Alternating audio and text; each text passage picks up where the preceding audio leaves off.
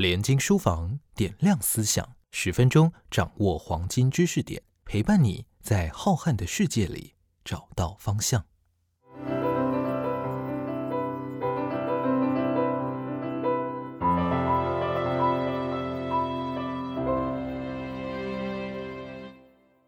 各位听众，大家好，我是清华大学的退休教授彭明辉。今天要跟大家谈的话题是：生命是长期而持续的累积，不要太在乎一时的成败和表面上的荣辱。想谈这个话题，是因为我发现很多人都太在乎表面上的成就，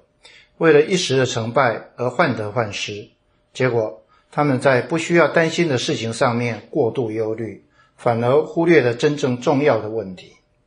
比如很多人在机测和学测的前夕都焦虑得睡不着，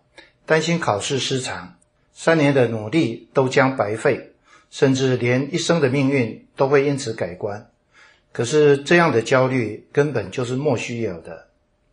因为生命是长期而持续的累积过程，绝不会因为单一的事件而毁了一个人的一生。也不会因为单一的事件而救了一个人的一生。比如，你想象着某一个国中同班的两个学生甲和某乙，甲是全校第一名，乙是班上最后一名。大家都预期甲一定会高分考上建国中学，而乙则跟建中无缘。然而，机测的时候，乙侥幸猜对了十分。而勉强挤进了建国中学，甲却不幸失常，只差一分而被分配到了第二志愿。放榜日，乙志得意满，而甲则愁云惨雾，好像两个人的命运从此就被注定了。可是，一次考试的成绩真的能够决定人的一生吗？侥幸考上的人终究只是侥幸，他的实力不会因而突然增加。一时失常的人也只是失常，他的实力不会因此而有所减损。所以，如果三年后甲顺利的考上台大，而乙却没有考上顶尖大学，这样的结果你会觉得意外吗？这个时候，如果回首以前高中放榜的时刻，乙有什么好得意，甲又有什么好伤心的呢？只要你能够看透这样的事实，就应该会相信。生命是一种长期而持续的累积过程，只要你能持续不断的努力，属于你该得的迟早会得到，属于你不该得的，即使侥幸巧取，也不可能长久保有。如果我们看清这个事实，那么许多所谓的攸关生死的关键时刻，就可以淡然处之，根本不需要焦虑。而所谓人生的困境，也往往只是一时的境遇，根本无需过度在意。另一方面，我总以为人生的每一个阶段都是在为未来的人生做准备，因此我常跟大学部的同学谈人生规划，请他们想想三十岁以后你要在社会上扮演什么样的角色。可是，从来没有人能用心的来回答我这个问题。他们能想到的只有毕业以后要不要考硕士班。而不愿意去思索更长远的未来。升学的制度把我们对生命的延续感瓦解成零碎的片段，每一个人都只看得到一时的机遇和表面上的成败，而看不到自己内心的渴望以及长期而持续的生命累积。譬如，很多学生只想要一张漂亮的大学成绩单，所以选课的时候专门挑轻松而又容易拿高分的科目。从来没有认真的去想过自己真正想要的到底是什么，以及要累积的是什么样的能力。结果毕业的时候成绩很漂亮，研究所的申请也顺利上榜。可惜才念一年就发现所有的课程内容都跟自己的兴趣犯冲，也跟自己的能力不对头，以至于念得很辛苦，还整天被指导教授挑剔和指责。投机取巧的结果，短期内或许占了便宜，长期来看，总有一天会吃上苦头。许多人都只顾眼前，不思索长远的未来，只顾表面上的成败，而不思索自己想要的人生。结果，尽管少年得志，最后的人生却一败涂地，或者表面上成就非凡，虚荣心获得充分的满足，然而内省时却逃避不掉茫然与空虚。托尔斯泰写过一本很薄也很感人的小说《伊凡·伊列区之死》，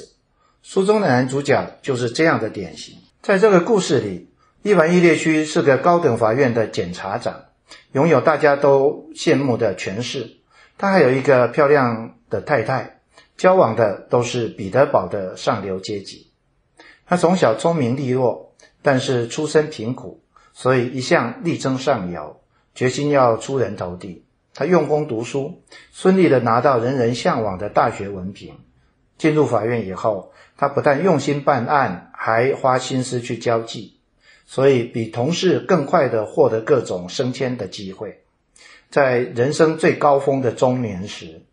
他和家人搬进了彼得堡宽敞的豪宅，却在布置新家的时候从梯子上摔下来，从此卧病不起。他开始有很多的时间去享受他这一生真正拥有的一切，沾沾自喜地评价自己的一生。然而，他想的越多，越觉得不对劲。他很用心地布置这个家，极力想要摆脱中产阶级的品味，但是从家具到窗帘，每一样都跟其他中产阶级大同小异。就像他的一生，也只是在追求大家都渴望和羡慕的东西。而不曾问过自己真正想要的是什么，连他的婚姻也不是因为两人相爱，有共同的生命愿景，只是因为他太太很漂亮，而他自己有很亮丽的未来。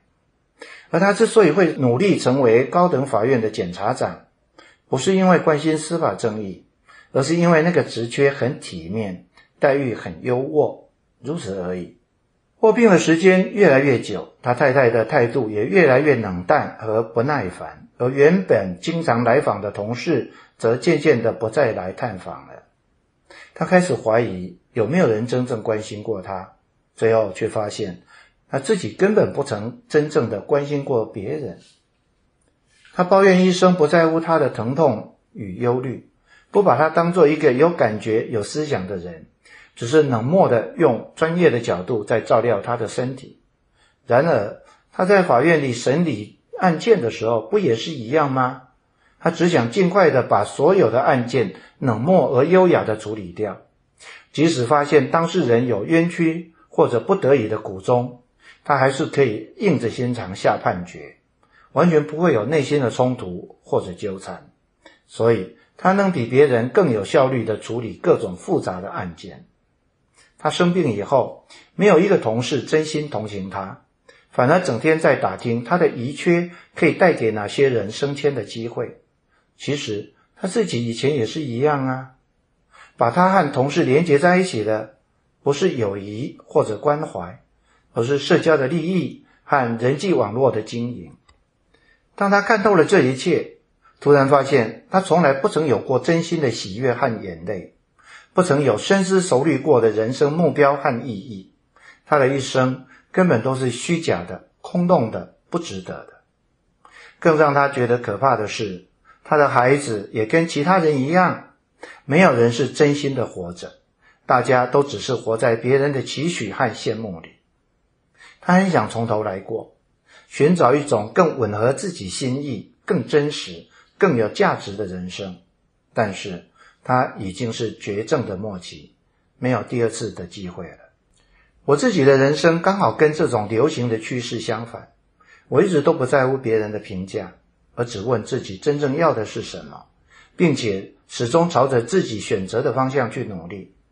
我也不在乎表面上的成就和一时的成败，而只在乎自己长期而持续累积的能力。结果，我在学生时代的成绩都乏善可陈。可是我却累积出许多探索人生所需要的能力。虽然我大学联考时失常得很厉害，我反而因此可以很轻松地应付系上的功课，把结余下来的时间用来探索文学和哲学，以及思索自己所要的人生。